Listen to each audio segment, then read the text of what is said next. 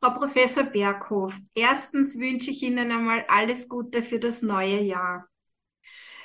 Vielen Dank, dass Sie sich für das heutige Interview Zeit genommen haben. Frau Professor, Sie sind an der Medizinischen Universität in Wien, Abteilung Innere Medizin, Onkologie beheimatet. Ihr Forschungsinteresse liegt im Bereich der personalisierten Medizin, der Immunonkologie, der ZNS-Tumore und der Biomarker. Das sind alles sehr spannende Themen. In meinem heutigen Interview würde ich gerne näher auf das Thema personalisierte Medizin eingehen. Frau Professor, was kann man sich unter personalisierter Medizin vorstellen? Auch einen schönen guten Tag von mir und frohes Neues und vielen Dank für die Einladung heute. Das Thema, was ist personalisierte Medizin? Darf ich jetzt ein bisschen erklären, worum geht es hier eigentlich? Das Ziel bei personalisierter Medizin ist es, am Ende die perfekte Therapie für jeden Patienten zu finden. Sprich, welche Therapie braucht dieser spezifische Patient, spezifische Patientin? Und zwar nicht nur unter dem Aspekt, dass das die beste Therapie für die Krankheit ist, die in diesem Patienten, dieser Patientin vorliegt, sondern auch unter dem Aspekt, welche Therapie wird von diesem Patienten am besten vertragen. Das heißt, personalisierte Medizin konzentriert sich einerseits auf die Erkrankung und sagt, bei dieser Krankheit würde diese Therapie am besten äh, wirken und konzentriert sich aber andererseits auch auf die Person, auf den Menschen und sagt, welche Therapie wird bei diesem spezifischen Patienten am besten vertragen und auch ähm, hat hier die größte Wirksamkeit. Das ist personalisierte Medizin. Vielen Dank. Frau Professor, wirken alle Medikamente bei allen Menschen gleich? Da ist die klare Antwort nein. Und das wissen wir auch. Also zum Beispiel in der Onkologie dosieren wir ja die Chemotherapie je nachdem, wie groß und wie schwer ein Patient oftmals ist, Körperoberfläche. Wir wissen aber, dass viele Dinge zusätzlich zu dem, wie groß und wie schwer ein Patient ist, noch beeinflussen, wie ein Medikament wirkt. Und zwar bezieht sich das auf die Verstoffwechselung dieses mhm. Medikaments. Mhm. Das, was da passiert, ist, dass natürlich ein Medikament im Körper wieder abgebaut werden muss. Das passiert meistens in der Leber.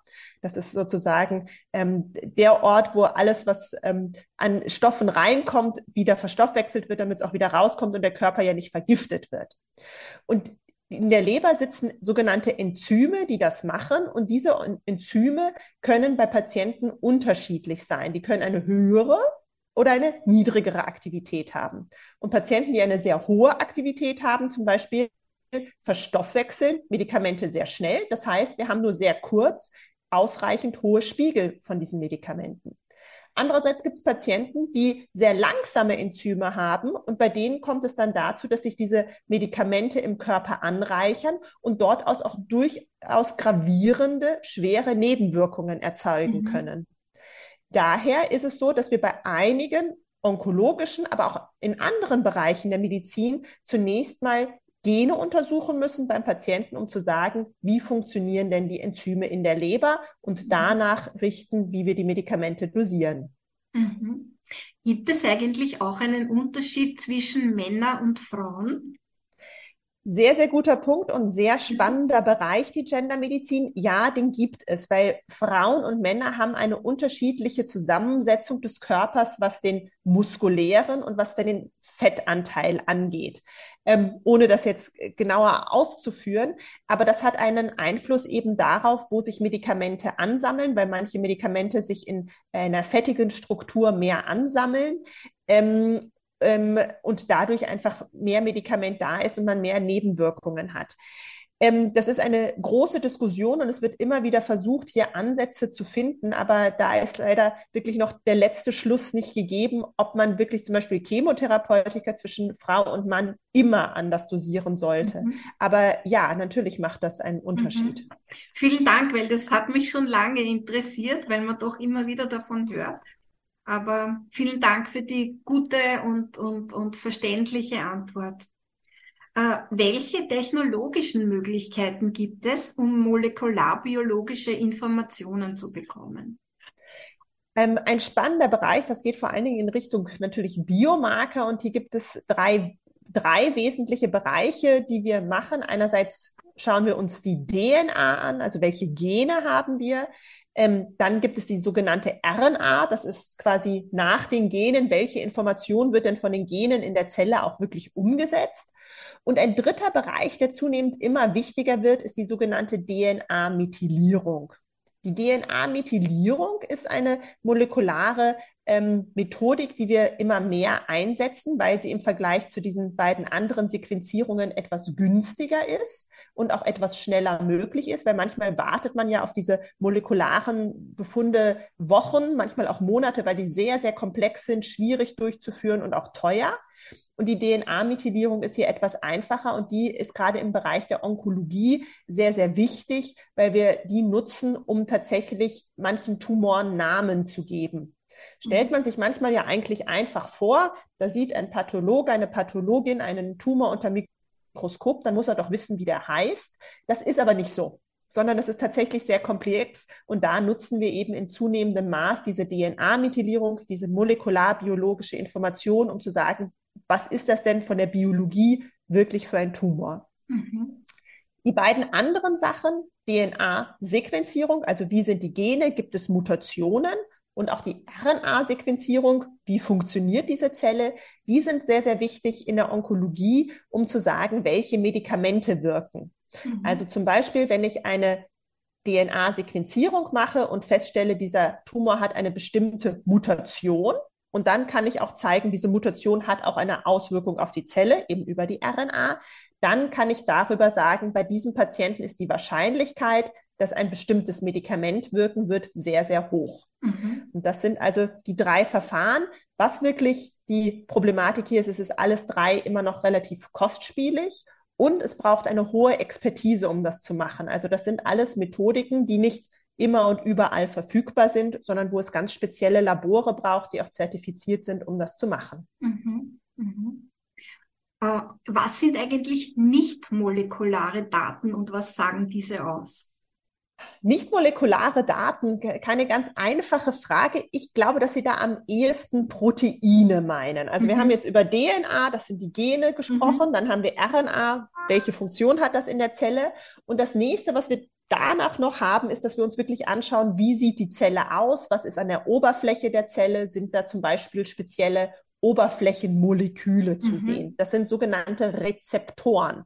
Und diese Rezeptoren, die muss man sich vorstellen, ähm, wie die Verbindung der Zelle nach außen, wie der Briefkasten, wo Information reinkommt und auch wieder rauskommen kann und die Zelle halt mit ihrem Umfeld kommunizieren kann. Und diese Rezeptoren, die kann ich nicht mittels Sequenzierung und diesem kostspieligen und komplizierten, was ich gerade erklärt habe, analysieren, sondern die kann ich tatsächlich etwas einfacher analysieren. Diese Methodik nennt sich Immunhistochemie und das, was ich da mache, ist am Ende die Zelle färben und über diese Färbung kann ich dann sehen, wie sieht die Oberfläche, Oberfläche dieser Zelle aus und sind da solche Rezeptoren da. Und diese Rezeptoren wiederum sind in der Onkologie sehr wichtig, weil auch die mir vorhersagen, ob manche ähm, Therapien funktionieren. Also es gibt zum Beispiel Antikörper oder auch zielgerichtete Therapien, sogenannte Tyrosinkinase-Inhibitoren, die eben, wenn dieses Oberflächenmolekül, dieser Rezeptor sehr häufig da ist, dort bindet und eben dieses Signal, diesen Briefkasten zumachen kann und so die Zelle abgetötet wird. Entschuldigung. Mich reizt sofort. Ja, beruhigt. Dankeschön. Äh, Frau Professor, was sind denn Biobanken?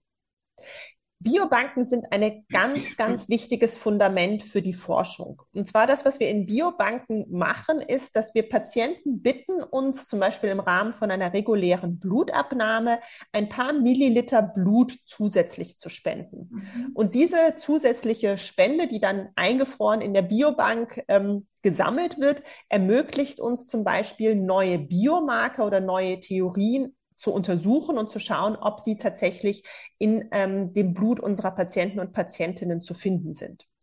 Das Gleiche gibt es auch für Tumormaterial, also sprich, wenn ein ähm, Tumor herausoperiert wurde, dann wird die normale Diagnostik gemacht und auch alle Analysen, die der Patient, die Patientin für die Behandlung braucht. Mhm. Aber wenn dann noch etwas übrig ist, dann fragen wir durchaus auch manchmal Patienten, ob wir hier für die Forschung noch ein kleines Stückchen haben könnten und eben diese Gene, diese mhm. Untersuchungen, die wir gerade besprochen haben, da machen können. Und somit sind diese Biobanken ein ganz wichtiges Fundament um für onkologische Forschung und neue äh, Biomarker zu entwickeln, aber auch neue Theorien zu entwickeln für neue Medikamente. Mhm.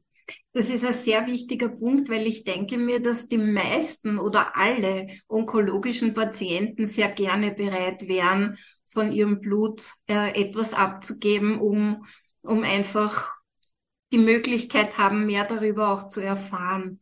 Also das ist eine, eine sehr wichtige Sache. Das ist etwas, das muss ich bei Biobanken dazu sagen. Der Patient hat halt unmittelbar nichts davon, weil er von seiner Analyse nichts erfährt, weil mhm. so eine mhm. Biobank muss anonymisiert sein. Aha, okay. Ähm, das ist ethisch ganz, ganz wichtig, dass ein Patient, wenn er an so einem Biobank oder einem Forschungsprogramm teilnimmt, nicht einen Nach- oder Vorteil hat mhm. da, dadurch. Okay.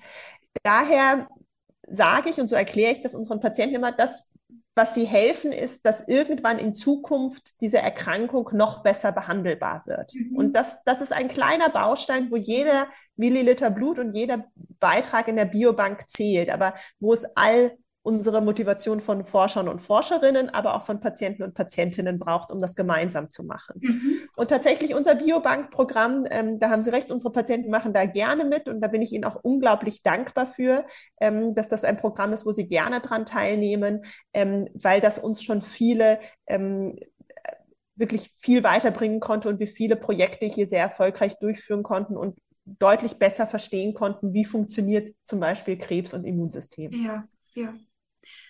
Frau Professor, kann man auch schon voraussagen, was die Zukunft in der Behandlung onkologischer Erkrankung bringen wird?